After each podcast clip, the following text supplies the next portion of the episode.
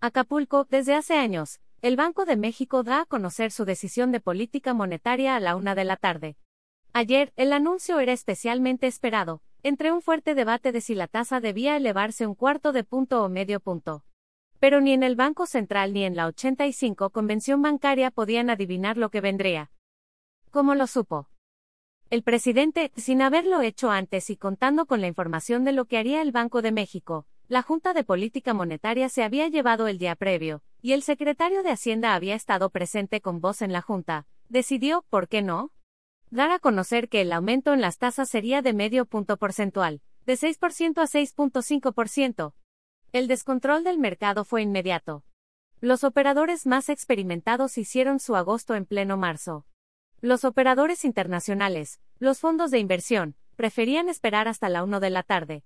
Fue un desastre. Las críticas en la convención bancaria no se hicieron esperar. Que el presidente estaba alterando la autonomía del Banco de México. Ramírez de la buscó tranquilizar. El secretario de Hacienda, Rogelio Ramírez de la al sentir el tamaño de las críticas contra el presidente, trató de frenarlas. En su reunión con banqueros, Ramírez de Lao le aclaró a la Asociación de Bancos de México, presidida por Daniel Becker, que lo dicho por el presidente no alteraba la autonomía, y no era la intención del actual gobierno tocar el Banco de México. La aclaración hacendaria no lograba frenar el desconcierto. Entrada la tarde, vino la inauguración de la 85 Convención Bancaria. AMLO y la rectificación. En su discurso inaugural, el presidente presumió la estabilidad económica y social, los 20.976.631 afiliados al Seguro Social, la elevación del 71% del salario mínimo, el llegar a un salario promedio de 14.073 pesos, el peso apreciado. Y cuando habló de las tasas de interés, López Obrador pidió disculpas.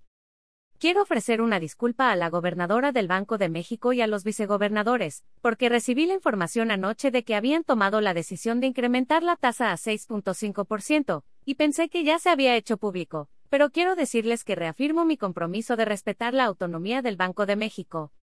El aplauso se sintió alivio. La gobernadora del Banco Central, Victoria Rodríguez, descansaba. Los subgobernadores pasaban un trago menos amargo.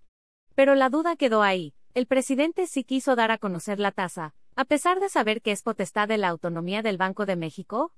Él dice que fue un accidente. Lo bueno es que reiteró la autonomía del Banco de México, aunque el Banco Central sale del accidente con abolladuras. Síguenos en Twitter arroba dinero en imagen y Facebook, o visita nuestro canal de YouTube José Yuste.